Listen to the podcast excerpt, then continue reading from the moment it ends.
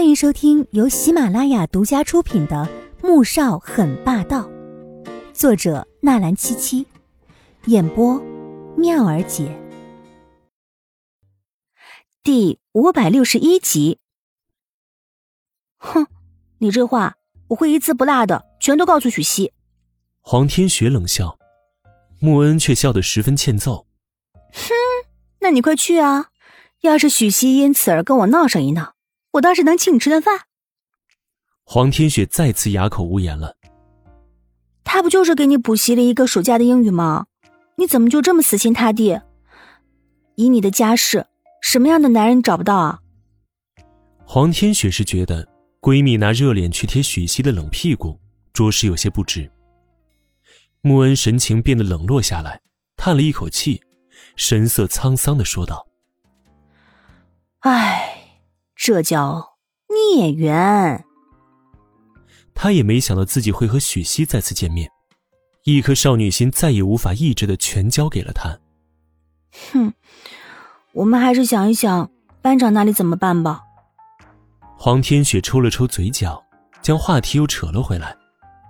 穆恩却是一脸正色的说道：“哎，如果方静真的喜欢你哥，你就和班长好上呗。这样的话呢，你不但有了嫂子，还有了男朋友，又不用担心班长因此而受伤。哎，这一举三得，啊，多好的事儿啊！”黄天雪觉得这样一点也不好，而至于哪里不好，他给自己找了一个借口：“行了，你，我又不喜欢班长，而且……”我哥哥也不喜欢方静。他语气很是笃定，却让穆恩恩有些疑惑。你又不是你哥，你怎么知道他不喜欢方静？黄天雪顿时哑口无言了，心里还莫名的有些生气。哎呀，反正我说不会就是不会。阿雪，哥哥们的事情呢，咱们以后啊还是少插手。当初我不想我哥娶我嫂子。从中不知使了多少的坏，直到后来被我最好的朋友给出卖了，我这才明白我自己有多蠢，搞得我哥现在还对我生气呢。好在我嫂子不恨我，不仅救过我，还偷偷的给我塞零用钱，还给我设计服装呢。穆恩开始说起了自己的黑历史，黄天雪张张嘴想说什么，可想到自己和哥哥虽然不是亲兄妹，但这总归不是什么光彩的事情。只得将心中想要倾吐的欲望又憋了回去。到了晚上，因为没有黄天觉的存在，七个人放得很开，自然也就玩得嗨。进入房间，方静突然对着几人一副命令的语气说道：“今晚你们谁都不许怂恿天雪喝酒，听到没有？”几人面上笑着应了，心里却是各有想法。方燕捅了捅旁边的李晨。压低声音说道：“哎，班长，方静什么时候和天雪这么好了？都管起他喝不喝酒了？”李晨脸色微变。刚才在餐厅，黄天雪明显是想介绍方静是自己的女朋友，可方静却突然打断，并主动上前和黄天雪的哥哥握手。这种感觉让他很不舒服。可他好不容易才追到方静，总不能为了这些小事儿就和她闹不愉快，于是。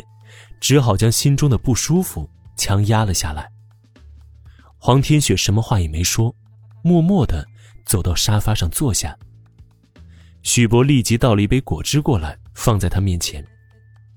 看着西瓜汁，而且还是不加冰的，再看着同学们一个个喝着冰啤酒、红酒，他就更加郁闷了。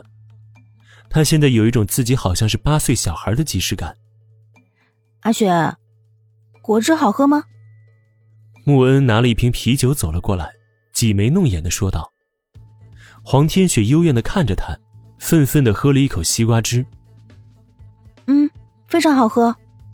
哎，你哥和方静有戏哦，都把你交给他看管了。”穆恩戳了戳他的肩膀，看着正在拿着话筒唱歌的方静，脸上写满了八卦两个字。黄天雪呵呵一声冷笑。将刚才在楼下发生的事情一字不落的全都告诉了穆恩恩。方静这小心思可够明显的。穆恩恩一声惊呼，他还真想当你嫂子哎。黄天雪无语了，感情他之前一直以为自己是在开玩笑呢，这哪来的猪队友啊？两人正在说着什么，方静一首歌唱完，放下话筒便走了过来。天雪，很晚了，你打电话叫黄大哥回来跟我们一起玩吧。这语气理直气壮的，让黄天雪差点以为方静就是自己嫂子了。哦，不了，我哥哥肯定是有很重要的事情才会出去的，我这个时候打电话过去会打扰他工作的。黄天雪忍着心中的不爽，笑着拒绝。方静还想说什么，却见穆恩恩盯着自己，顿时尴尬的笑了笑。啊，那还是算了吧。七个人又玩闹了两个小时，方静没有再唱歌，而是一直坐在沙发的角落里面玩手机。过了一会儿，她突然走了过来。哎，天雪，我手机没有电了，能借你手机打个电话吗？黄天雪并没有怀疑，拿出手机开了锁，便递给方静。方静拿着手机走了出去，很快又走了回来。啊，你们先玩，我去房间把手机充一下电。说着，又走出了 K 歌房。本集播讲完毕，感谢您的收听。记得点赞订阅哦。